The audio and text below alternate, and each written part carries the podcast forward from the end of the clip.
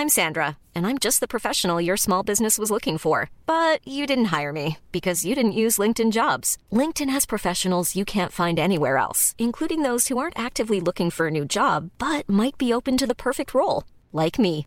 In a given month, over 70% of LinkedIn users don't visit other leading job sites. So if you're not looking on LinkedIn, you'll miss out on great candidates like Sandra. Start hiring professionals like a professional. Post your free job on linkedin.com/people today.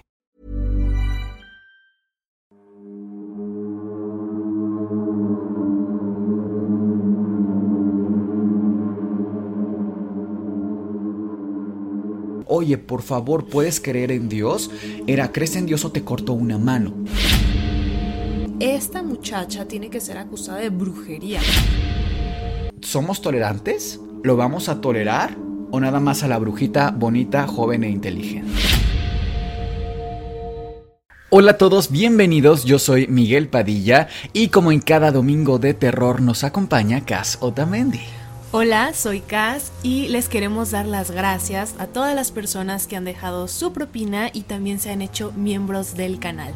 Así es, es gracias a ustedes que el canal se mantiene y como siempre también agradecer detrás de cámaras a Sergio Bocanegra. Esto es el Anti Podcast y hoy les traemos la verdadera historia de las brujas de Salem. Y bueno, Cas, este episodio nos lo han pedido muchísimo porque siempre la figura de la bruja atrae por alguna razón a la audiencia. ¿Tú recuerdas cuando eras niña o cuando eras muy muy joven el momento en el que tuviste el primer contacto con la figura de una bruja en tu vida? Sí, claro, de hecho es curioso porque fue a través de mi papá. Ok. Tenía unos 5 o 6 años más o menos y él me decía, si te portas bien, la bruja escaldrufa te va a traer un regalo. Y me dejaba pequeños chocolates en lugares, no sé, escondidillos, ¿no? Era como, revisa debajo de las escaleras. Y sí, sí había un chocolate ahí para mí. Entonces, eh, te digo que es curioso porque lo empecé a relacionar con algo bueno, es decir, no las veía como algo feo o malo, ¿sabes? Al contrario, era alguien que me daba regalos, curiosamente. Fíjate qué curioso, Cas, porque en tu caso la bruja escaldrufa tiene una connotación positiva, era incluso un momento lindo para ti y tu papá. Fíjate que la palabra bruja en realidad tiene un origen bastante similar independientemente del origen geográfico que tenga. Por ejemplo, tenemos en italiano strega, como lo vimos en el capítulo que nos contaste de la bruja de los años 80. También tenemos la palabra en alemán hexe. En francés tenemos la palabra sorcière. Esta palabra viene de un vocablo de latín vulgar que es sortiarius, que significa literalmente el que lee la suerte o el que es capaz de ver el porvenir entiéndase el porvenir como el futuro. Entonces llaman la atención como desde aquí ya la bruja tiene una connotación paranormal con habilidades que salen de lo normal, ¿no? Ya con estas, estos poderes de ver el futuro, por ejemplo, desde su etimología. Palabras en inglés, por ejemplo, witch, vienen de wicke, que significa sabiduría. Y esto me gustaría conectarlo un poquito con el episodio de El origen del demonio. Recordarás que mencionamos que el conocimiento tenía una connotación ciertamente negativa cuando hablábamos del bien y del mal. Por lo menos así se manifiesta en los textos hebreos, dentro del libro del bien y el mal. Entonces llama la atención como la bruja también, desde su origen etimológico, es la figura poderosa, sobrenatural y malvada. Tenemos también en catalán la palabra bruja. La palabra bruja tiene eh, esta connotación de un espíritu no con género, pero sí un espíritu que se roba niños a mitad de la noche para fines malignos. Entonces, insisto, es muy particular cómo se van mezclando estos conceptos, justo como ocurrió con el concepto de Satanás y el de Lucifer. Recordarás que Satanás era adversario y que incluso el propio Jesús se refiere a Pedro de apártate de mí, Satanás pero como un adjetivo calificativo. Y después se viene a fusionar en la carta de Isaías con Lucifer, ya es la misma entidad y así entendemos que el demonio y Satanás es lo mismo. Acá igual ocurre lo mismo con Witch, la sabia, con Sorcière, la que ve el futuro, y al mismo tiempo con Bruja, la bruja, el espíritu maligno de la noche. De hecho, Cas, tenemos eh, algunos apartados, versículos de la Biblia, donde se menciona ciertamente a la brujería. Me gustaría hacer lectura de un par de ellos. Empezamos. Y el hombre o la mujer que evocare espíritus de muertos o se entregare a la adivinación, ha de morir. Serán apedreados, su sangre será sobre ellos. Levítico 20, 27. No dejéis que se encuentre entre vosotros aquella persona que inmole a su hijo o hija en el fuego, ni una pitonisa, adivina, encantadora, vidente, o alguien que eche encantamientos, ni quien consulte fantasmas y espíritus o busca oráculos de los muertos. Deuteronomio 18:11. Mucha gente piensa, Cas, que la persecución de las brujas empezó con los reyes católicos en el 1400 y cacho. Esto en realidad no es correcto históricamente. Resulta ser que desde tiempos antiquísimos, antropológicamente hablando, el hombre, la mujer, vaya, el género homo, ha creado elementos de transmisión comunicativa de lo que imagina. Me explico un poco más. Hay un experimento muy interesante que se ha hecho con monos. Imagínate un grupo de 50 monos. Tú pones una grabación en audio de un mono en un llamado de alerta, un chillido de un mono. La pones en altavoz y todos los monos voltean al cielo, buscan el peligro en el cielo pero pones otro llamado distinto con cierta tonalidad y buscan el peligro alrededor, como si el peligro fuera terrestre. Es decir, otros animales tienen la capacidad de comunicar peligro arriba, peligro abajo. Sin embargo, el único animal que tiene la capacidad de plasmar y de comunicar lo que imagina es el hombre. De ahí tantas figuras mitológicas antiquísimas como Cthulhu, como las propias brujas, han surgido, porque no es nada más lo que ven, es lo que imaginan. Hay una figurilla muy vieja, no recuerdo ahora de qué año está datada, pero vamos, esto ni siquiera es prehelenístico, esto es mucho más eh, atrás, de una figurilla que tiene cuerpo humanoide, pero cabeza de leona. No es que alguien haya visto a esta entidad, por supuesto que no, pero fue capaz de imaginarla, de crear esta figurilla y de ponerla y plasmarla en un material para que finalmente los demás dijeran, mira lo que existe o por lo menos mira lo que imaginó. Y de ahí hemos desencadenado una serie de creencias enormes.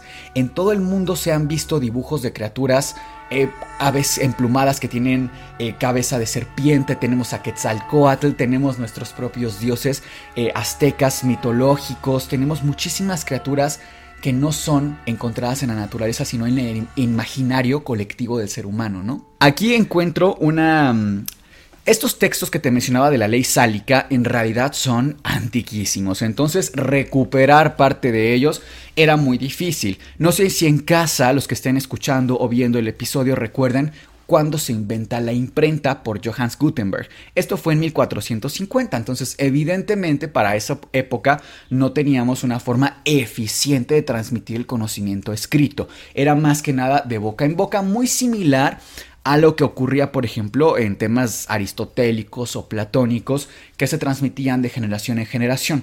Entonces, un supuesto apartado de esta ley dice así: Satan es su prêtre, se furent les sorcières, que quiere decir Satanás o el adversario tuvo a sus sacerdotes, eran los hechiceros. Otro pequeño apartado dice: Nous apprenons avec de leur l'iniquité de plusieurs retiens el monde en que la traducción sería tomamos conocimiento con dolor respecto de lo que manifiesta la inequidad de muchos hombres que son cristianos solamente de nombre. Entonces, para mí esto es también clave, si bien es muy poca información, es clave. Repito una vez más todo junto. Satanás tuvo a sus sacerdotes, eran los hechiceros. Tomamos conocimiento con dolor respecto de la manifiesta inequidad de muchos hombres. Ojo acá, que son cristianos solamente de nombre. vuelvo a lo mismo. Si tú no seguías esta línea de pensamiento religioso, sea cual fuere, ya eras un hereje. Y de ahí al paso a ser brujo, era muy corto, era nada realmente. ¿Quién se supone que, escribe este texto? Clodoveo I. Fíjate que siempre los... Insisto, esto no es contra, ni siquiera he dicho los católicos, ¿eh? Ojo acá para que nadie se me ataque, nunca dije los católicos, los cristianos. De hecho, quienes llevaron los juicios de Salem no eran católicos ni eran cristianos, eran puritanos. Fíjate nada más, entonces, ojo acá que no es ataque a ninguna religión para nada. Esto más bien es un contexto histórico. Lo escribe, como te decía la ley sálica, el ley Clodoveo I. Sin embargo, cada religión ha buscado ser la única, ser la primordial. Como decíamos al principio del episodio, el ser humano necesita hacer comunidad. Entonces nada crea más comunidad que tener una idea en común. Tú puedes ser ingeniera Cas y yo puedo ser astronauta, pero si los dos tenemos la misma creencia, vamos a actuar en consecuencia uno del otro y a construir algo socialmente muy poderoso, insisto, a pesar de no conocernos. Entonces, no necesitamos ni siquiera de una institución física. Con que tengamos inserta una idea en nuestras mentes lo suficientemente bien establecida, eso va a generar un, trabajo en conjunto. Esa es la clave de lo que estaban buscando los religiosos. Ellos sabían el poder que tenía el generar comunidad y también sabían el poder destructivo frente a otras comunidades. Entonces, lo que ellos intentaban hacer era evangelizar, acomodiar lugar y el que estuviera en contra perdía. Ojo, por ejemplo, un, un pecado muy grave en aquella época era no dar diezmo. Claro, la iglesia necesitaba sobrevivir. Vuelvo y repito, cualquier iglesia, no una en especial, todas las iglesias necesitan dinero para sobrevivir. Vivimos en un mundo de dinero. Ya acercándonos un poco más a la época de Salem o de Salem, como decimos en inglés, hay dos personajes importantísimos que son dos dominicos inquisidores, y repito acá, inquisidores de inquisición, de que buscaban purificar a todo aquel que estuviera en contra de la iglesia, y por purificar me refiero a eliminar, si fuera necesario, que fueron Kramer y Springer. Estos dos personajes juegan un papel importantísimo en la historia. ¿Qué hacen ellos? Ellos quieren eh, con este poder de inquisidores, llevar el, tema más lejos, llevar el tema a eliminar a estas personas que estuvieran en contra y hacerlo públicamente, que fuera legal. Finalmente era asesinato, entonces necesitaban cierto permiso. El Estado y la, religión eran prácticamente uno mismo en esa época. Entonces, ¿qué hacen? Mandan un comunicado, una carta, vamos a decir, al Papa de la época, que si no me equivoco es el Papa Inocencio VIII, y él lo que hace es escribir una bula. Una bula, Cas, es un documento oficial papal, es decir, escribe el Papa un documento donde pone sus reglas, donde pone los puntos a cambiar de lo que él está comunicando y lleva un sello especial para confirmar que todo esto es legal y que proviene, claro, del Papa, ¿no? La, la bula se llamó Sumis Desiderantes Affectivus. Repito, sumis desiderantes affectivus, que viene del latín vulgar, que significa algo así como los sentimientos elevados más altos, y esto en realidad era una carta política. ¿A qué me refiero? Springer y Kramer mandan la carta al Papa Inocencio en plan, necesitamos que nos des autorización para llevar a cabo la Inquisición, llevar a cabo los juicios. Sin embargo, el Papa trata de mantener o mediar ahí la, situación, pero les da todo el permiso y todo el poder.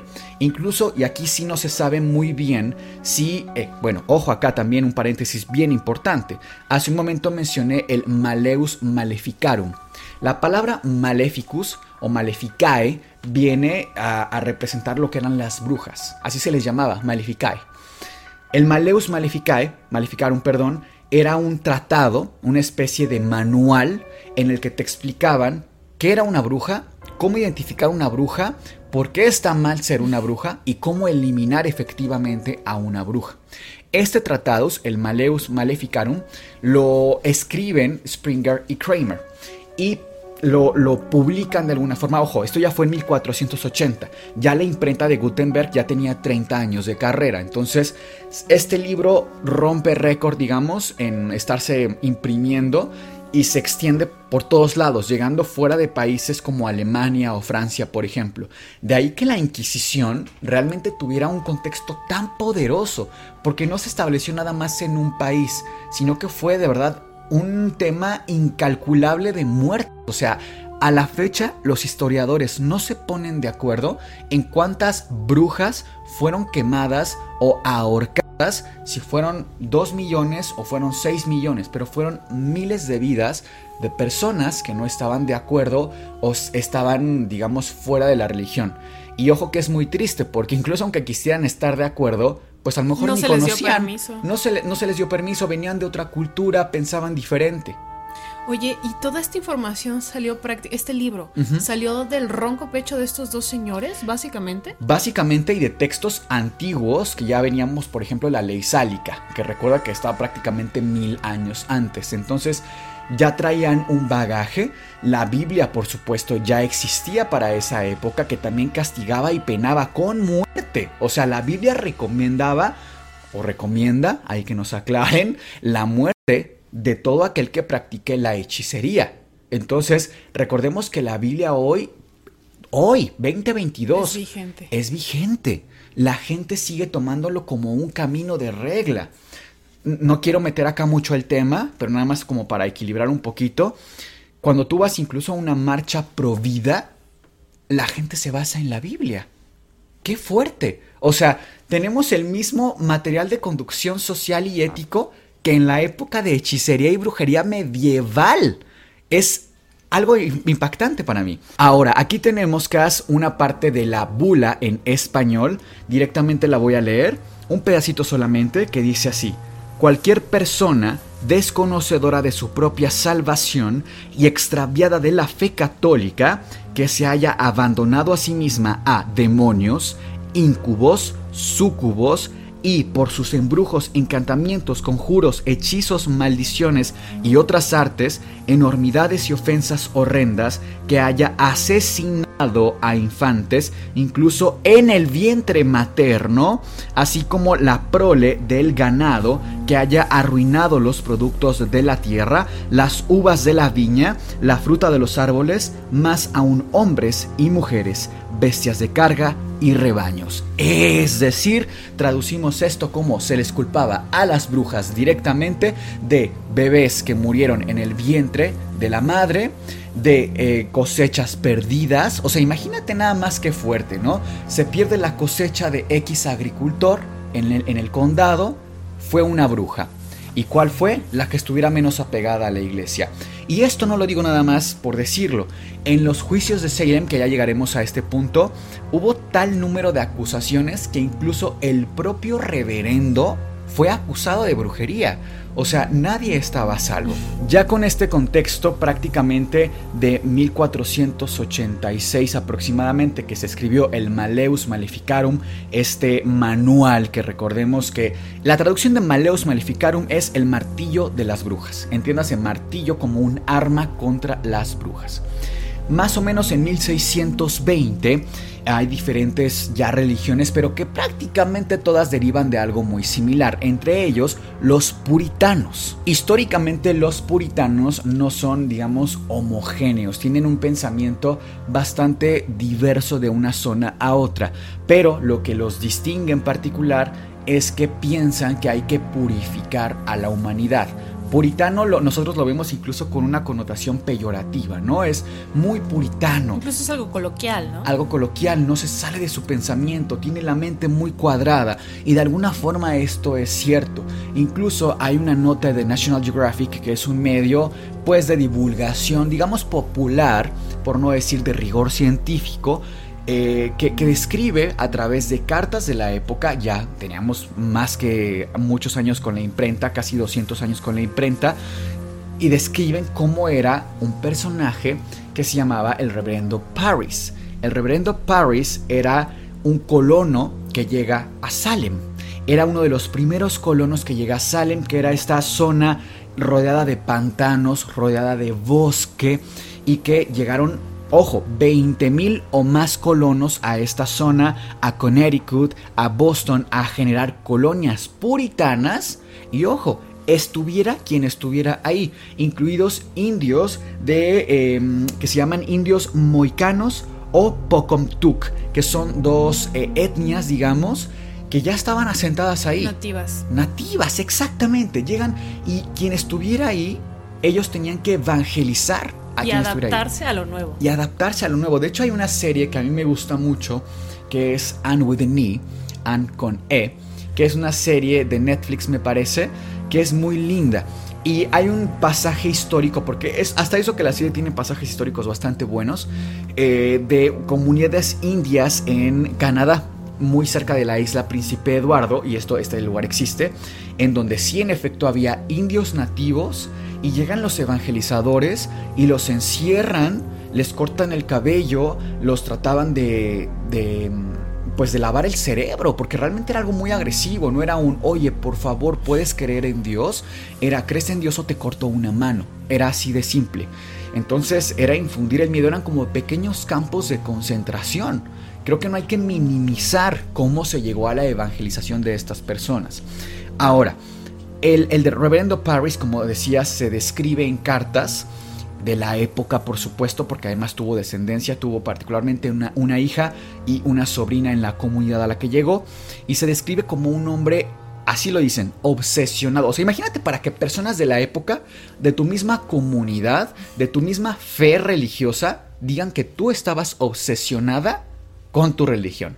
Siendo puritanos todos. O sea, imagínate a dónde llegaba. Ya rayaba en rayaba extremo, ¿no? En lo inhumano, en lo exagerado incluso con su propia familia era sumamente exagerado en la obsesión que tenía por ganarse el amor de Dios. Y uno podría pensar, bueno, pero es que no tiene nada de malo quererse ganar el amor de Dios.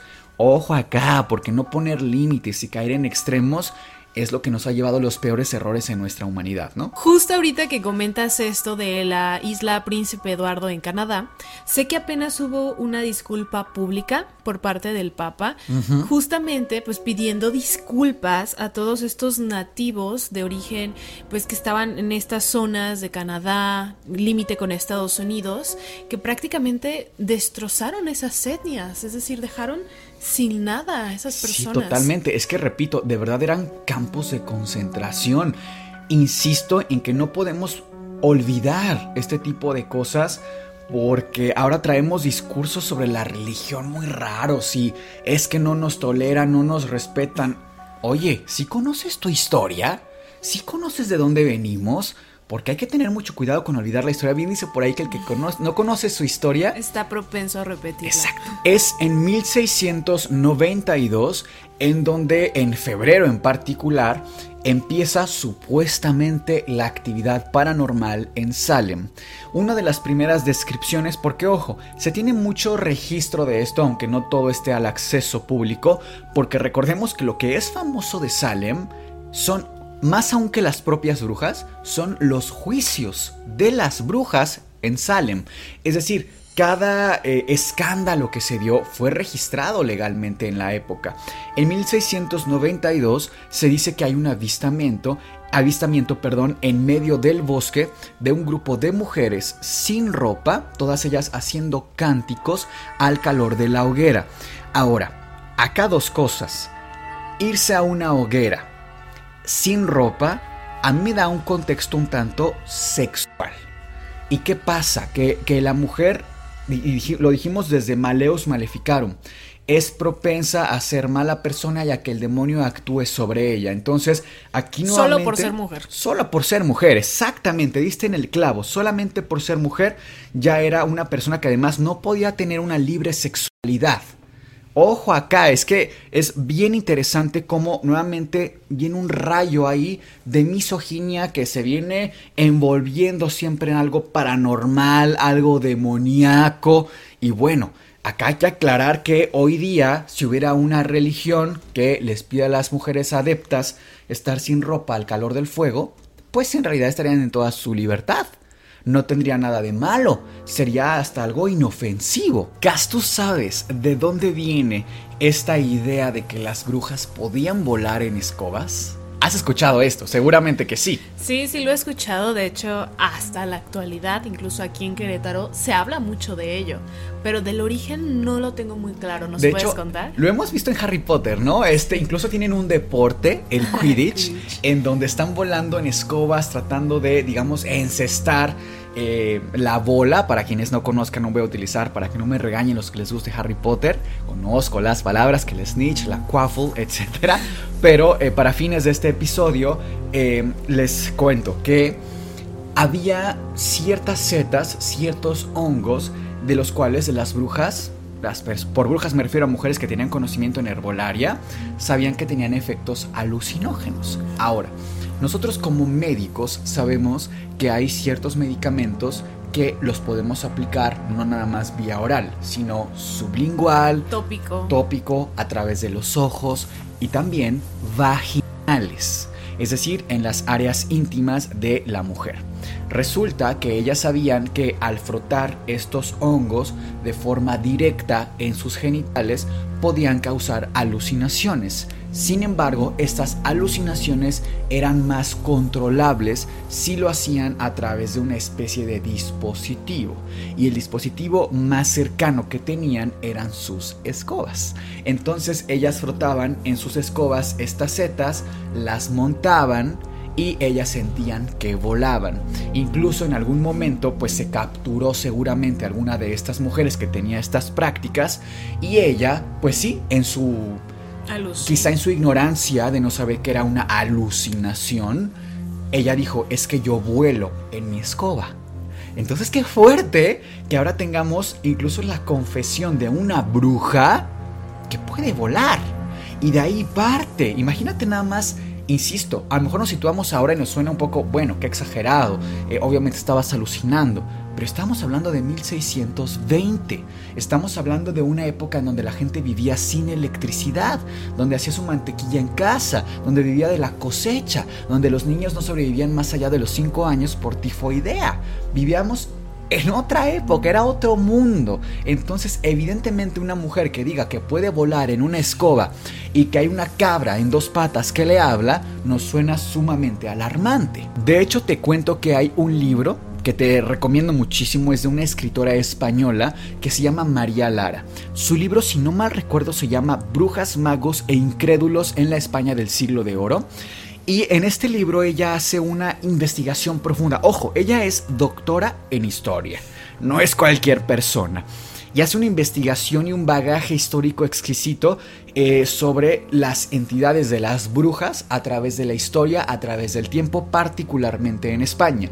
Y en una conferencia en una universidad, eh, y que está incluso en video por si la gustan ver, ella cuenta sobre los registros históricos de una bruja real, que es María Bodoca. Resulta que María Bodoca de su propia boca literalmente, salía a decir que ella tenía los poderes para arruinar y maldecir bodas. Hay infinidad de registros en los que se relata que una boda que haya sido maldita por María Bodoca, la novia se iba a poner en una especie de trance durante la ceremonia, a plena boda, luz del día, ella se ponía los ojos en blanco y estaba, digamos, poseída, y la boda se arruinaba. Entonces, eh, vamos, no podemos ahora corroborar los poderes de María Bodoca, pero definitivamente sí hay personas que hoy incluso piensan que tienen poderes. Y para quienes digan, Miguel, eso está en contra de Dios, probablemente sí, probablemente no. Nada más les recuerdo que incluso tenemos sacerdotes que tienen la capacidad de clarividencia. Tenemos sacerdotes que tienen la capacidad de curación. Sí, sí, sí, sí, a través del poder de Dios. Pero finalmente tienen poderes. Qué extraordinario es que una persona hoy nos diga que tiene la posibilidad de ver a través de los ojos de otra persona, de curar imponiendo las manos o incluso de volver del mundo de los muertos. O sea, realmente, si nos ponemos en contexto, eh, ahora lo que hacía, por ejemplo, Jesús en su época, transformar el agua en vino. Perdóname, pero qué truco tan extraordinario. Caminar sobre el agua venciendo totalmente la física. ¿Qué pasa con estas personas? ¿Por qué tenemos una tendencia a cuando son habilidades sobrenaturales?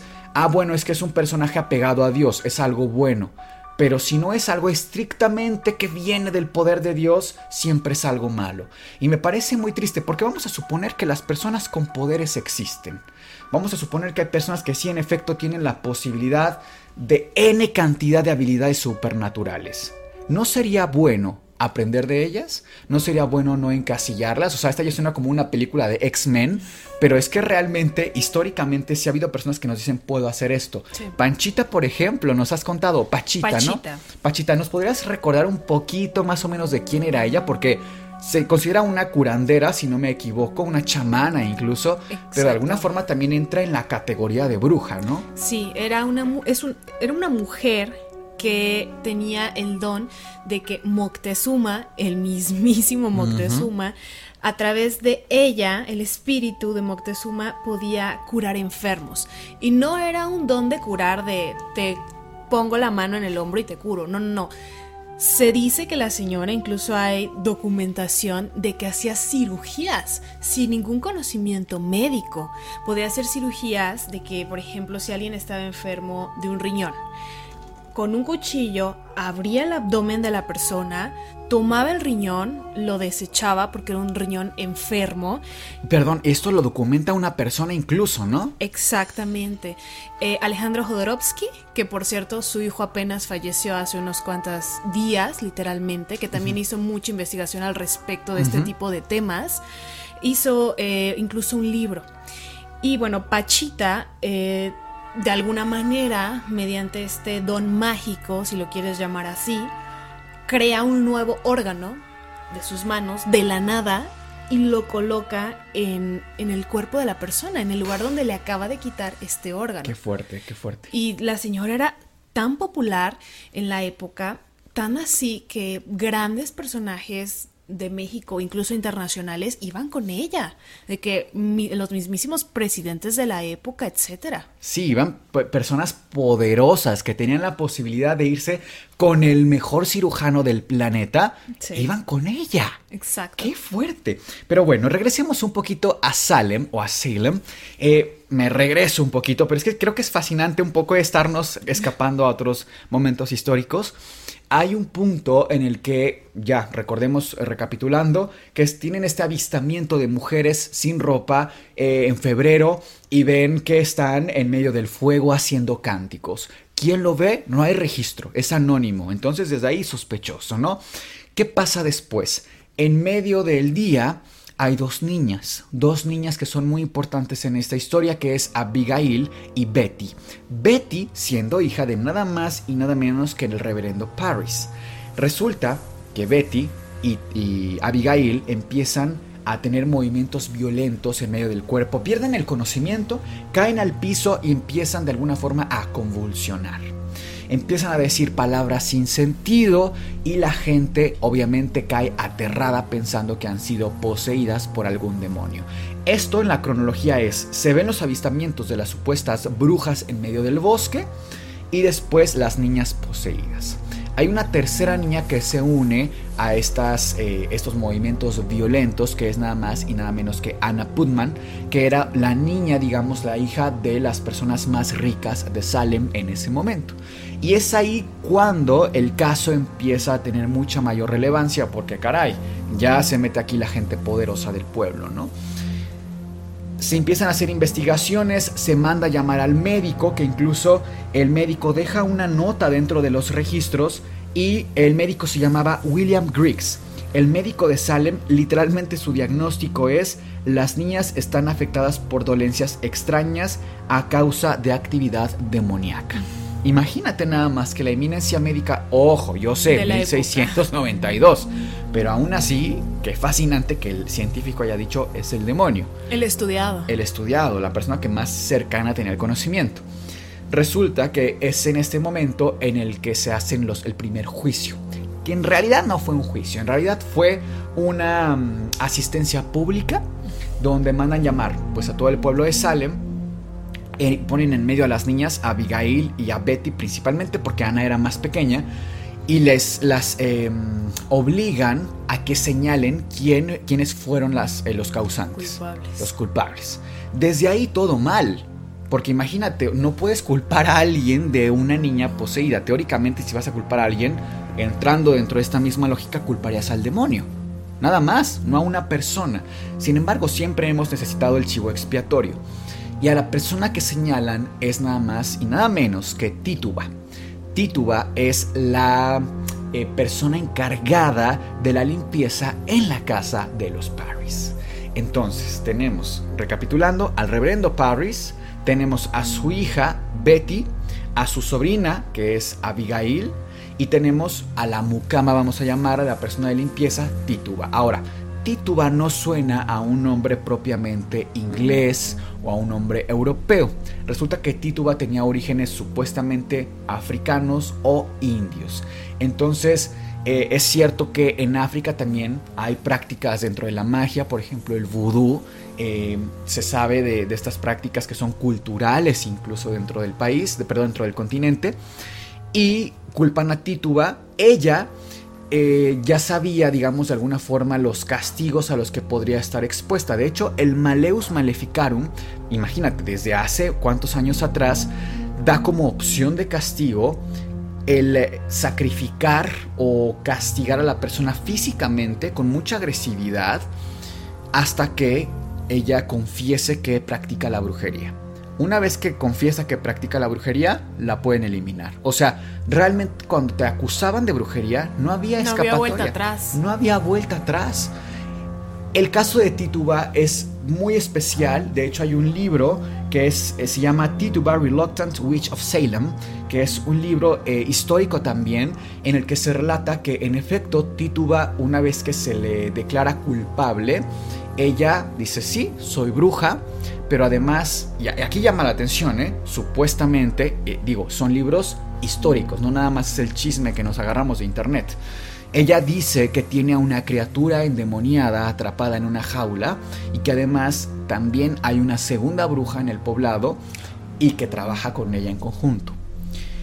Tituba fue encarcelada y aproximadamente un año después fue liberada se sabe que Tituba estaba embarazada.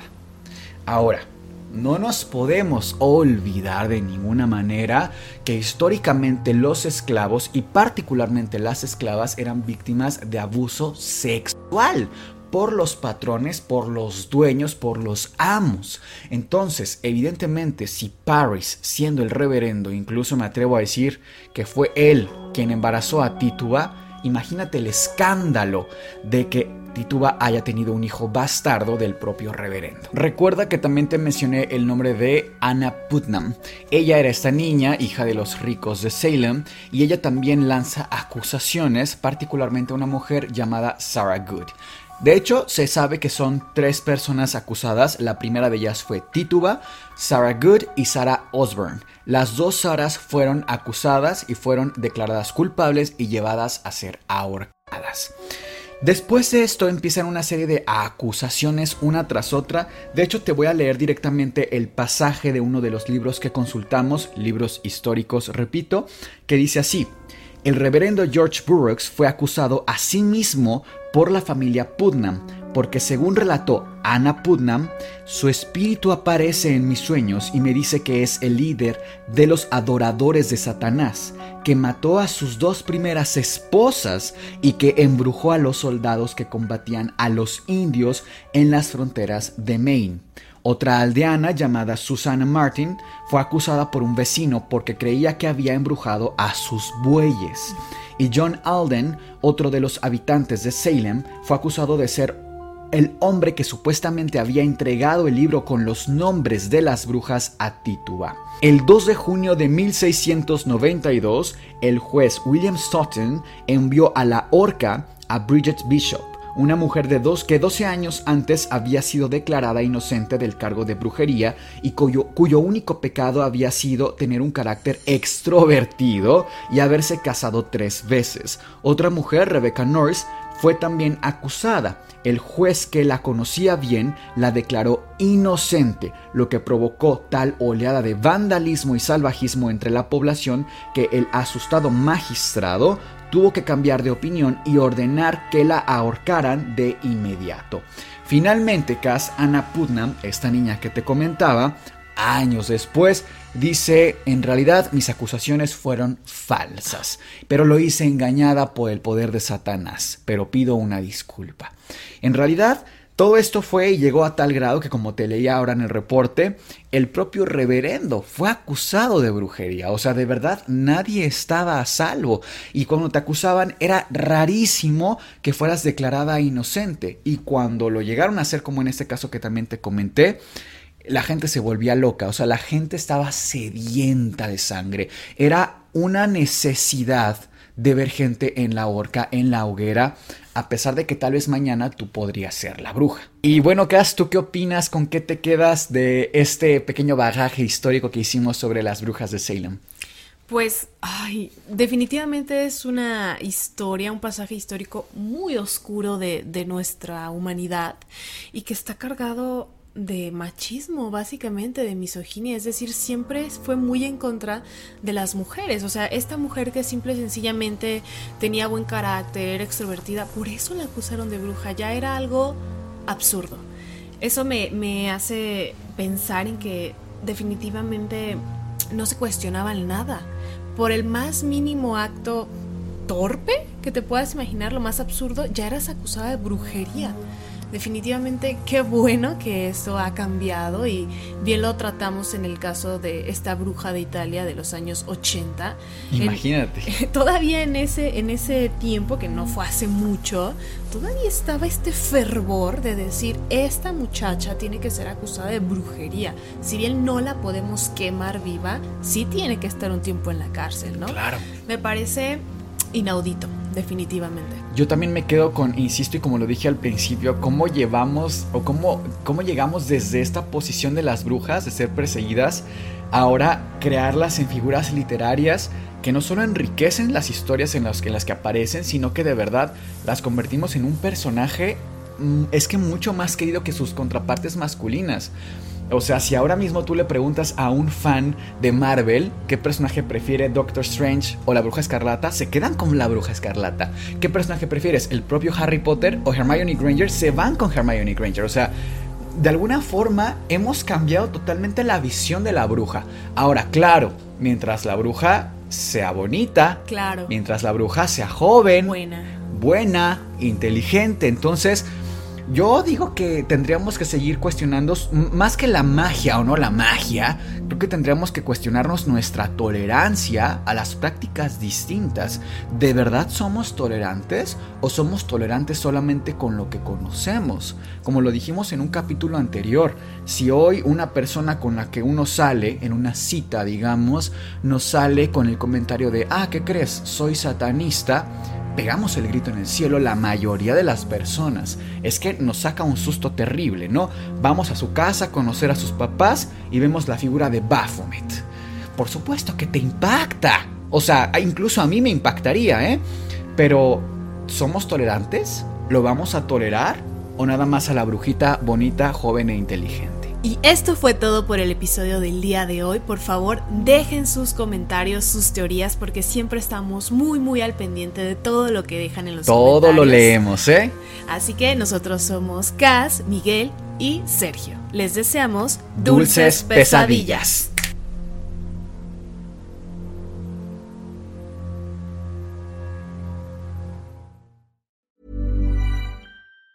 Planning for your next trip? Elevate your travel style with Quince. Quince has all the jet setting essentials you'll want for your next getaway, like European linen, premium luggage options, buttery soft Italian leather bags, and so much more. And it's all priced at 50 to 80% less than similar brands. Plus, Quince only works with factories that use safe and ethical manufacturing practices. Pack your bags with high-quality essentials you'll be wearing for vacations to come with Quince. Go to quince.com slash trip for free shipping and 365-day returns.